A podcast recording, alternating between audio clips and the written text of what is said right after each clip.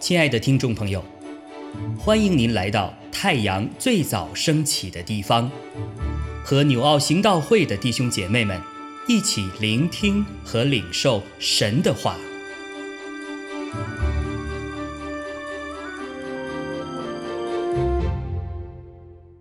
马可福音四章二十一到二十九节。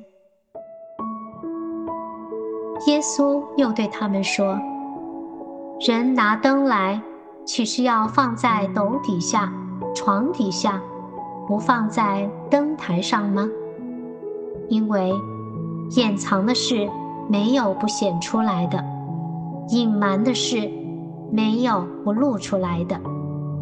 有耳可听的，就应当听。”又说：“你们所听的要留心。”你们用什么量器量给人，也必用什么量器量给你们，并且要多给你们。因为有的还要给他，没有的，连他所有的也要夺去。又说，神的国如同人把种撒在地上，黑夜睡觉，白日起来。这种就发芽见长，那人却不晓得如何这样。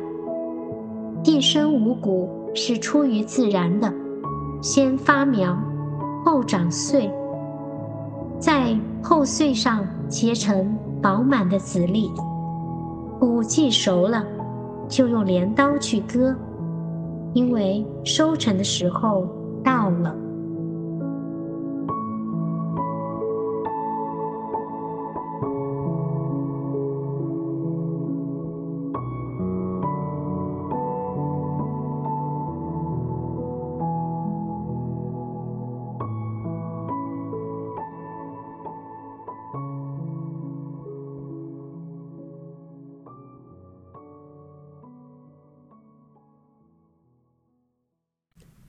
弟兄姐妹们平安。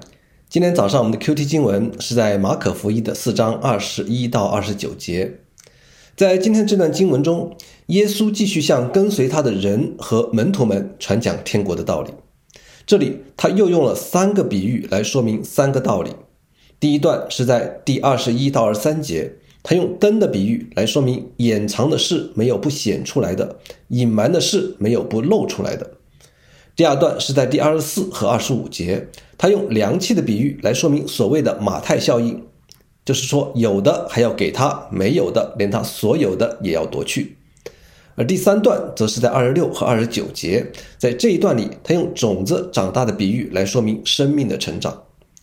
表面上，耶稣讲的是三件事，但如果我们细细思量，耶稣其实讲的同是一个天国的道理。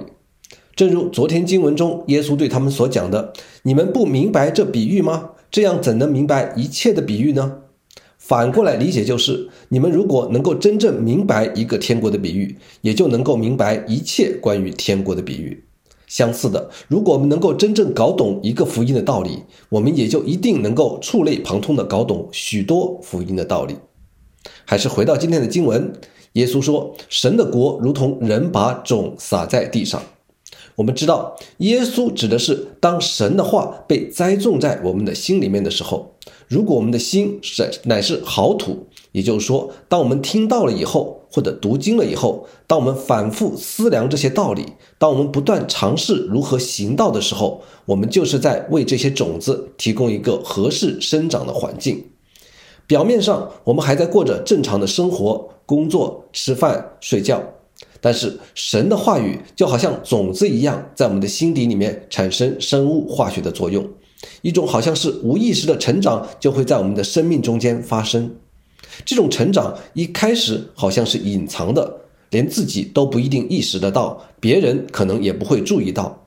这就好像种子在地上长根的时期。但是慢慢的，当叶片和茎也都生长出来的时候，这个种子的生命变化就显明出来了。这正是耶稣告诉我们的：掩藏的事没有不显出来的，隐瞒的事没有不露出来的。所以黑夜睡觉，白日起来，这种就发芽见长。那人却不晓得如何这样。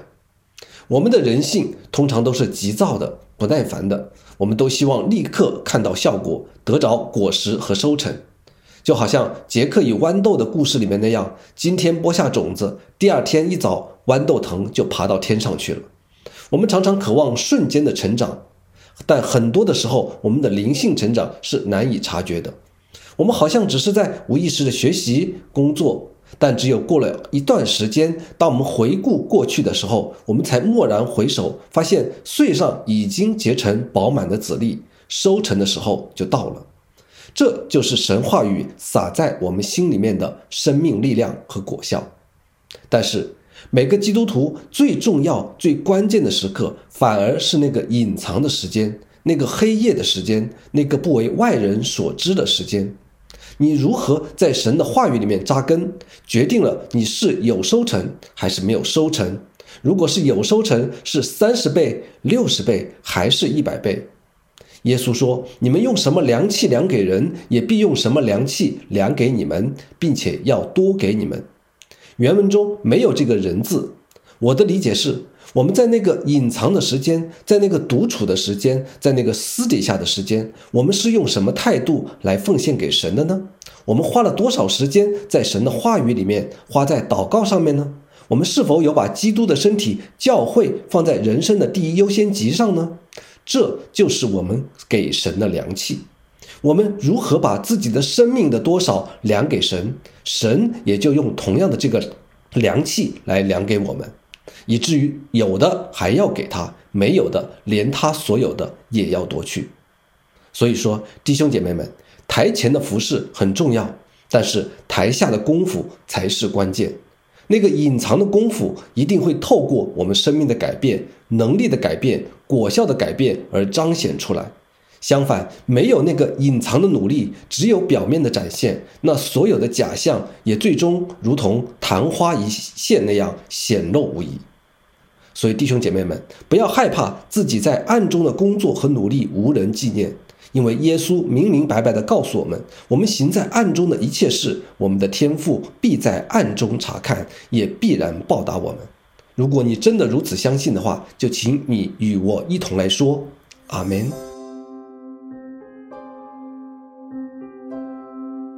亲爱的弟兄姐妹，透过今早牧者的分享，是否能够让您更多的明白神的心意？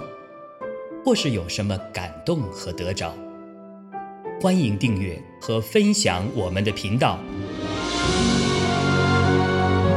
让更多的人领受神的祝福。愿神赐福大家。